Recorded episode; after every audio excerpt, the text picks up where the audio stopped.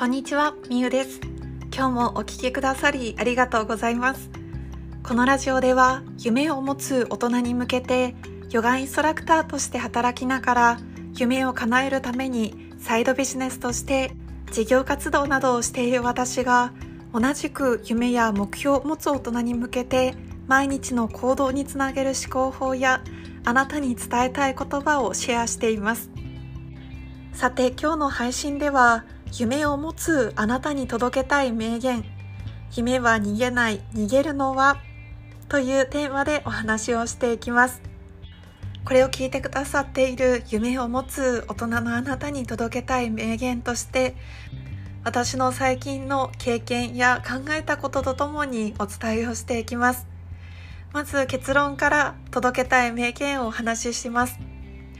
その名言は高橋歩さんという方の言葉なんですけれども夢は逃げない。いつも逃げるのは自分の方だという言葉です。私はこの言葉実は高橋歩さんの言葉だとは知らずにある日歩いている時にパッと浮かんできた言葉なんですね。その後何か聞いたことあるこの言葉を誰が言ったんだろうっていうふうに調べる中で高橋歩さんの本に書かれている言葉だということを知りました。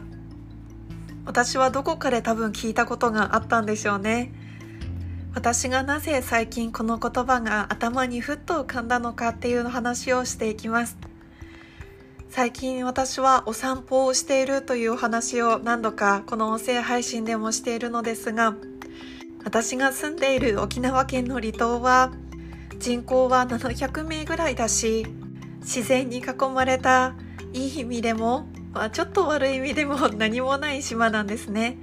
あるのは豊かな自然です。その中でお散歩道に長い道があるんですね。本当に果てしなく見えるような長い道があるんですけれどもそこを帰り道歩いている時にああちょっともう疲れたなって思った時があったんです。歩いている中で先ってすっごく遠く見えてで足も疲れてきたしなんかもうお散歩だるくなってきたなって思ってしまったんですね。でもそれでも重い一歩を踏み出してなんとかかんとか自分のお家に帰るまで長い道を歩いていたんですけれどもその時にふっと思ったんです。あどんなに遠くに見えたゴールでも歩いていれば必ずたどり着くんだなっていう当たり前のことをなぜかふっと思いついたんです。あなたも歩いている中で目的地があって歩いている時あると思います。なかなか私たちの生活の中で目的地を持たずに歩くっていうことってそんなにないかなと思うんですよね。例えばスーパーに行くとかお散歩でもここまで行ったら折り返しをしようとか今日はあの神社まで行って折り返しをしようとか今日は一駅歩くぞとかそんな感じで目的を定めて歩くことの方が日常生活で多いと思います。で私たちはその目的を定めたら歩き出したら必ずその目的地に着くんですよね。どれだけ何キロとか何十キロとか目的地が先だったとしても必ず歩みを止めなければついているはずなんです。それって夢への歩む道と同じだなっていうふうにその時思ったんです。それでこの言葉を思い出したんですね。夢は逃げない。いつも逃げるのは自分の方だという言葉です。私は歩いている中で長くてゴールが先の先の先のように見える道だったとしてもでもどんなに足が重くてもなんだか疲れたなと思っても一歩一歩足を動かしていたら必ずその目的地ゴールっていうものはたどり着くんですよね。それがゴールっていうものが夢と同じものだと思います。でも私たちの夢ってスタート地点とかゴール地点っていうものはなかなか目で見えないかもしれないです。道のようにああそこがゴールだから自分はここまで近づいているっていうものはなかなか目で見て確認することは難しいからこそたくさんの人が夢までたどり着くまでに諦めてしまったり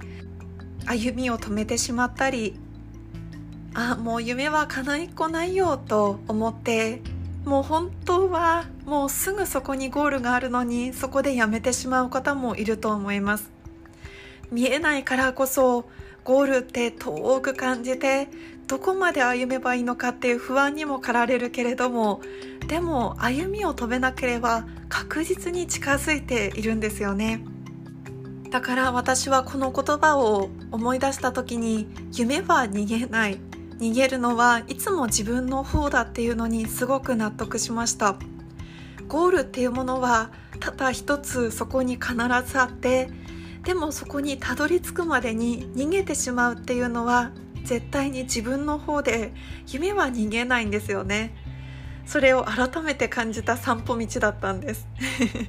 なので私が今日あなたに伝えたいのはあなたの夢は逃げないです。逃げるのはいつも自分の方だからあなたは逃げないでほしいっていうことをこの名言を通して私のお散歩道の経験を通して お伝えしたいなと思って配信をさせていただきました。ちょっと分かりづらい表現もあったかと思いますが最後まで聞いてくださって本当にありがとうございます。最後に高橋歩さんの他の名言も紹介して終わりにしたいと思います。ではご紹介します。必要なのは勇気ではなく覚悟。決めてしまえば全ては動き始める。生き方にルールなんてない。あるのはいつもヒントだけだ。いつか見てろって叫びながら信じて続けてみな。という言葉です。今日も夢を持つあなたに何かヒントとか勇気を届けられていれば嬉しいです。夢を持つ大人のためのラジオ。あなたの夢はあなたが行動することで叶います。一緒に夢を叶えましょう。それではまた明日。